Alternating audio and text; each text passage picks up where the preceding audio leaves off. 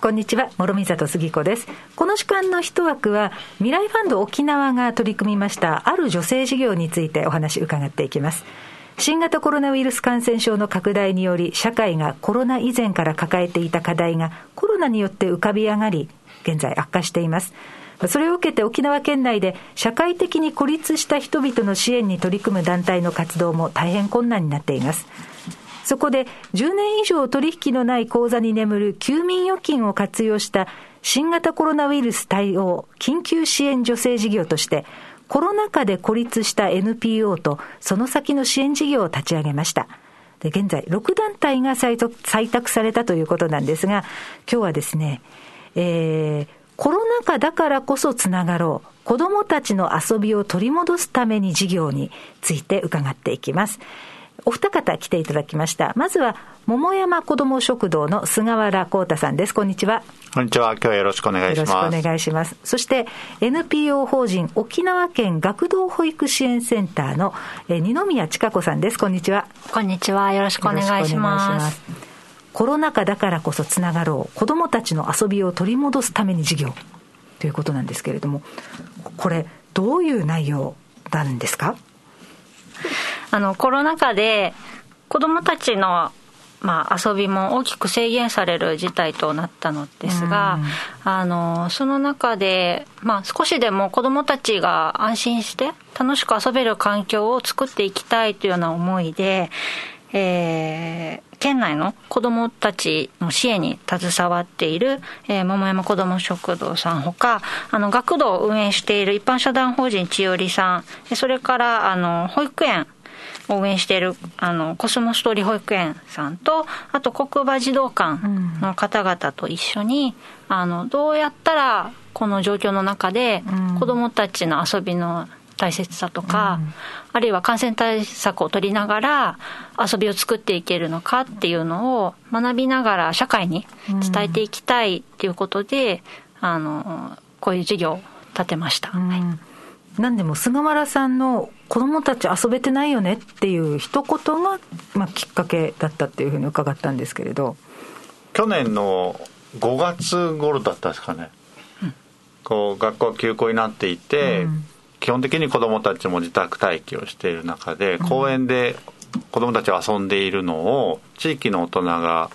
声をかけて遊んだらダメなんじゃないっていうことで地域の大人と子供がちょっとした喧嘩になったらしいんですよ。これ結構大きなことだなと思って。そうですね。で大人たちはこうウォーキングをしてたりとか、はい。まあ、見た目こう数がこうちょっとわっと集まって、うん、当時はまだあんまり密だとかマスクしてないってことで多分みんな過敏になってたと思うんですけど、うん、まあ、子供たち部活もない学校もない中で動きたいんだけども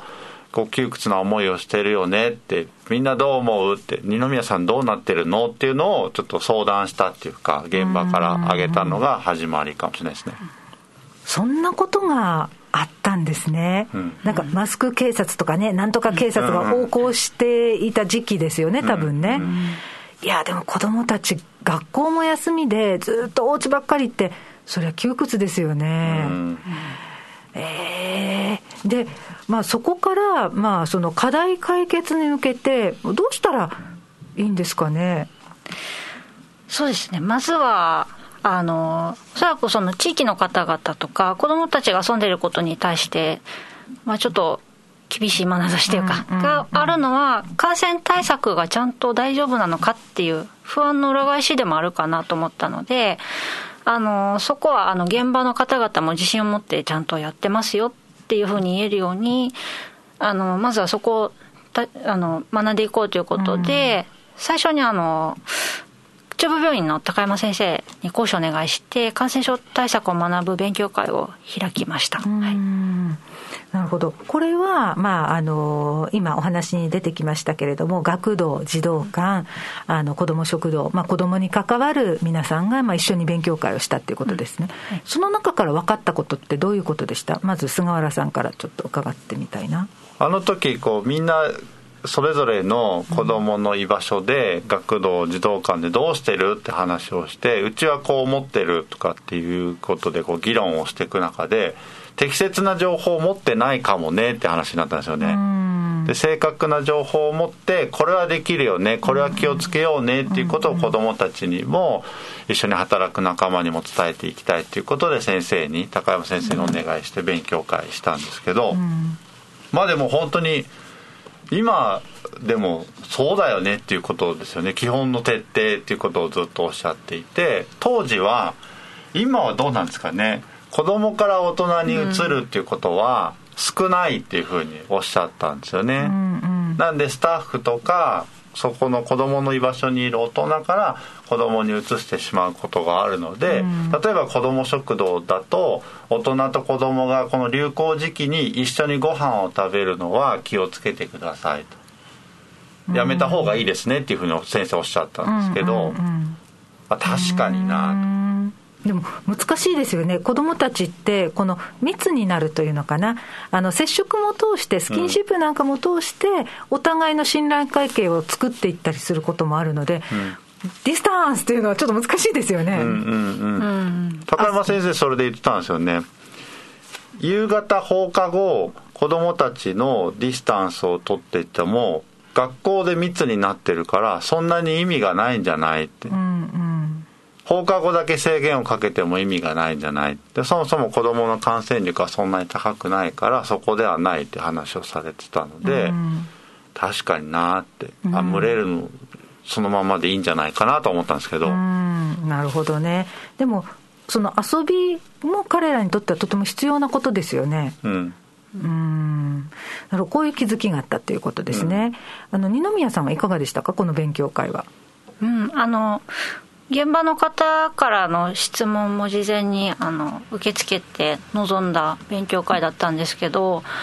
あの本当に細かい点といったらあれなんですけど些細な部分というか、生活の一つ一つに気を配りながら子どもたちの受け入れをしているんだなっていうのがすごく感じられて、うん、あの逆にその時12月だったんですけどコロナが流行しだしてから半年以上経っているのに現場にまだ何もないんだっていうのがちょっとまあびっくりというか、そういう中でこの半年以上続けられてきたその方々の思いとか日々を考えると本当にあの何かできることはないかなっていうのをさらにこう深く考えるように、はい、なりました、はい、そこからの発展ということなんでしょうか。沖縄大学の土曜教養講座の中で、うん、えーコロナ禍だからこそつながろう子どもたちの遊びを取り戻すためにこの授業名と同じ講座をなさったんですね、うん、うん、これはどういった方々が参加しての講座だったんですか？はい、えーと、とこの授業に関わったあの現場の方々とえー、あと研究者、えー、その時は琉球大学の岡花先生にお願いしました、うん、あと行政の立場からうるま市の、えー、子ども未来課の課長さんと、うん、にも、はい、参加いただいて、まあ、現場と行政と研究者。ともにこの1年コロナ禍を振り返って、まあ、か共感し合ったり、うん、今後について考え合うっていう場を、はい、設けました、うん、それぞれ立場が違う人たちですよね。うん、まあ、それで、なんていうのかな、コロナ対策であったりとか、この子どもの居場所や遊びについて、なんかちょっとね、考え方もそれぞれ違ったりするのかなと思うんですけれども、その辺どうでした？うん。なんかやっぱりこう行政の方は、えー、見ている視点が違うというか子ども食堂は今今日来る子供にどうしようっていう視点があるんだけれども参加してくれた課長さんはもちろん市内全域のことを見ているし子供だけではなくて保護者との対応もされてる。保護者から直接電話が来るらしいんですよね。その行政の担当課に「どうですか?」とか「どうしたらいいですか?」とか、それから職員さんからも相談が来る、でねこう見てる風景が違うというかあの意識が違うんだな。それはいい悪いではなくて立場が違うと見えてることが違ったんだな。それぞれ困ってることがあったんだなと思いました。なるほど。でもこれって話あって話しないと分かんないとこですよね。うん、うんじゃあ一つそれは収穫だったのかもしれないですね、うん、お互い。そうですね、うん、あとこの間この各施設いろいろ取り組んできてるんですけどそのそれを一回立ち止まってさらにあの研究者の方にこう変な言い方ですけど評価いただくというかこういう意味があったよねっていうのをこう言っていただくっていうのは自分たちの何でしょう自信というかにもなりますしこれまでやってきたことのうん意味付けっていうところでもなんか良かったのかなと思いました。はい。あの菅原さんがちょっと行政に対して構えていったところが、少しこう、うん、自分の中で変わったっていう話もありましたね。うん、うん、うんうん。やっぱりこう分からない中で去年は特にですけど、うんうん、自分たちも分からない。僕が子供に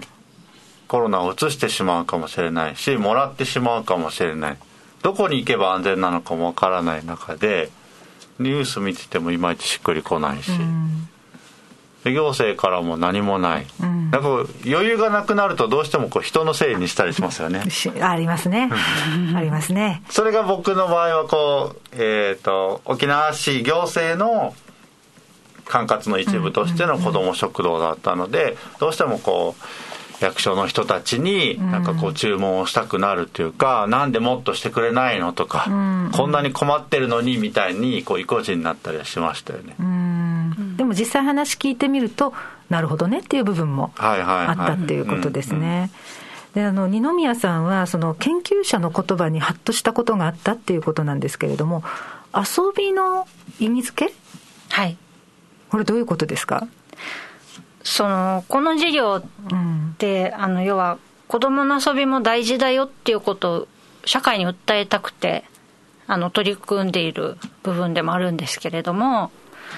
その土曜講座の場で、うん、あの登壇いただいた岡花先生が遊び大事なんだけれども逆にそれに意味付けすることで遊びの本質というか、うん、が失われる可能性もあるんじゃないかっていう趣旨のお話をされていて、うん、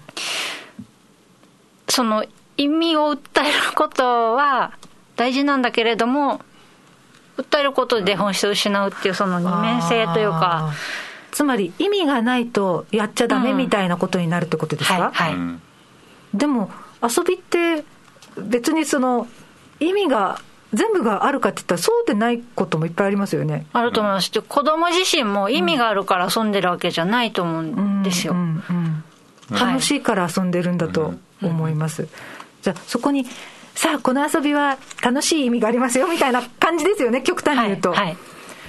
楽しいとはっていうことにね。体にいいですよとか、はいはいはい、脳の発育にいいですよとかって言い出すと、遊びとは多分遊び、子供面白くないんじゃないかな。あ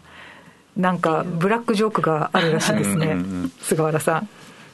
これ、えーと、子ども食堂で子どもたち放課後帰ってきて、うん、じゃあ今日は、えホットケーキを作って遊ぼうっていうふうにやってホットケーキバーっとこうみんなで作ってワイワイガチャガチャ遊んで、うんうん、ホットケーキできた。じゃあ遊んでいい？って言われるんですよね これ本当どこの人も結構言うんですけど 大人側が用意した遊びがあって、はい、それ終わった後にじゃあ遊んでいいって言われた時の、うん、このなんか本質をついてくる感じというかハッとさせられる感じですよね。今の遊びじゃなかったんだみんなにとってはって子供たちにとっては。うん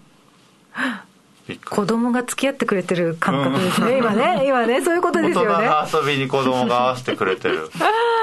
あいいえなもデージやっていう感じなんですけど。ハッとしますね。ハッとします、うん、えー、でもこれってすごい本質でじゃ子供たちはどう思ってるんだろう、うん、なんかちょっと知りたいっていう気持ちになってきましたね、うん。でも、そういうふうに届ける場って今ないですね。そうですね、うん、でも子供たちからしたらそんなこうやんや考えてるんじゃないぞってことなんじゃないですかね、うん、遊びを取り戻そうとか言ってるんじゃねえみたいな。取り戻すとかじゃないみたいな、うん、ただただ遊べよっていうことなんじゃないですかね。大人がまた集まってなんかしょうもない話してるけど そまだそこにいるのみたいなもうね、オープンにしてくれればそれでいいんだけどみたいな感じのところあるかもしれないですね。なんかもうね、それはそれで自分たちで遊ぶからみたいな。はあ、でもそのオープンな状況っていうのをまた大人がね、ちゃんと守るっていうのが今難しいですね。うん、そうですね。うん。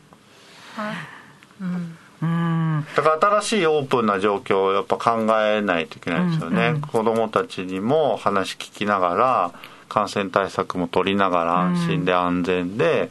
これこれだったら遊べるよみたいなことをその場というか環境づくりはするけれども、うん、子どもたちは結局それが面白くないはずなのでそうですね。ここで遊んでっていうとまたさっきみたいに じゃあこの後遊んでいいってまた突っ込まれちゃうんで。そうですね、うん、もう子供議会やった方がいいかもしれないですね。あの大人に訴える子供議会みたいな、うんえー、面白いなこれ。みんなこれ知ってた方がいい。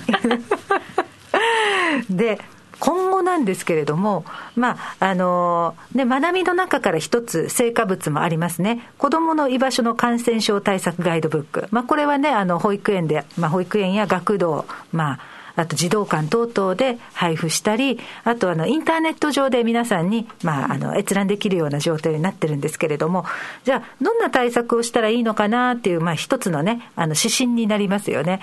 で、それとあとは、お互いそのつながるっていうことが大切だよねっていうふうなことが確認されたあの授業だったのかなっていうふうに思います。で、まあ、これから先っていうのは、どんな活動になりそうですかね？二宮さんから伺おうかな。はい。あの、授業自体はもう終わってしまったんですけど、あの、これの授業きっかけにつながったメンバーとは、あの、日々、あの、す、すごい小さな話題でも、あの、交流できるような環境にはなっているので、えー、まあ、引き続き、コロナ対策は続いていくので、まあ、コロナに関係ない話題でもいいので、あの、こうやって現場同士交流する、悩みを共有するっていうのは継続していきたいなというふうに思います。あと、あの、今回この関わった事業者の方々、市町村それぞれ違うんですよね。あの市町村の対策の違いとかも、みんなとの交流を通して分かるので、うん、あどうして違いがあるんだろう、同じコロナ対策なのに、そういうところもちょっとあの共有しながら、疑問に思ったことはあの市町村にも聞いたりとかしながら、あのより良いあの、こっちは、あっちはこうやってたからできてるみたいだよ、みたいなのも、逆にこちらから情報提供しながら、環境を整えていけるようにあのしていきたいなと思ってます。はい。確かにね、あの隣の、ね、お宅がどんなふうにやってるのかなかなか出てこないですよね、分かんないところが、このつながりの中でちょっとね、知ることができるようになったっていうのは、あの参考になっていいかもしれないですね。あの菅原さんはいかがですか、まあ、今後っていうことを考えると。うん。そうですね。やっぱりこう変異株が流行ってきてなんかこう感染力が強いらしいよとか子供もとか、まあ、今回休校になったんですけど、うんうん、休校中どうするとかってこと、うん、本当現場の細かい困りごとやっぱご飯一緒に食べたらダメなのかなとか、うんうん、いちいち専門家の先生に聞けない細かいこととかを聞けたりとか。うんあの行政にも確認する前に一旦仲間に聞いてみようみたいな、うちは児童館はこうしてるよとか学童はこんなふうに言われてるよとかこういう文章が出てきてるよとかってことを共有できるんで、ん、なんか本当にでもなんで今までなかったんだろうって感じですけどね。あ確かにそうですね。同じ放課後の子供を対応してるので、うんうん、本当例えば同じ小学校の A 君と同じ小学校の B 君が A 君は子ども食堂に行ってて B 君は学童に行っててとかってあると思うんですよね、ただその受ける先が違っただけでそこをなんか今までそれぞれの分野ごとで子ども食堂は子ども食堂、学童は学童ごとで集まっての協議会みたいなのあったかもしれないけど、一つこう子どもっていうのをキーワードにみんなで集まれたっていうか情報交換できたのはすごい良かったし、これからもやっぱ必要かなと思いますけどね。つながろうの部分ですね、うんうんうん、大人が今ねちょっとつながってきたかなって感じですね、うんうんうん、なるほど、まあ、確かにまだ課題は多くてあのまだ厳しい状況って続くんですけれども一つこういうふうにねつながりができたことでなんかちょっと明るくなりましたね。気持ちは明るくなりましたね。うん、うん、なんか私もお話伺ってて、課題は大きいなっていうふうに感じたこともあったんですけれども、あ、そっか、つながりができたんだっていうことで、ちょっとほっとしたような、ほっとした部分もありました。うんうんはい。ということで、まあ、コロナ禍だからこそつながろう。子供たちの遊びを取り戻すために授業。子供たちのために何ができるのかなとか、遊びって何だろうとか、居場所って何だろうとかっていうふうに、私も考える機会になりました。はい。この授業でございました。えー、NPO 法人沖縄県学童保育支援センターの二宮千佳子さん、そして桃山子ども食堂の菅原幸太さんにお話を伺いました。どうもありがとうございました。ありがとうございました。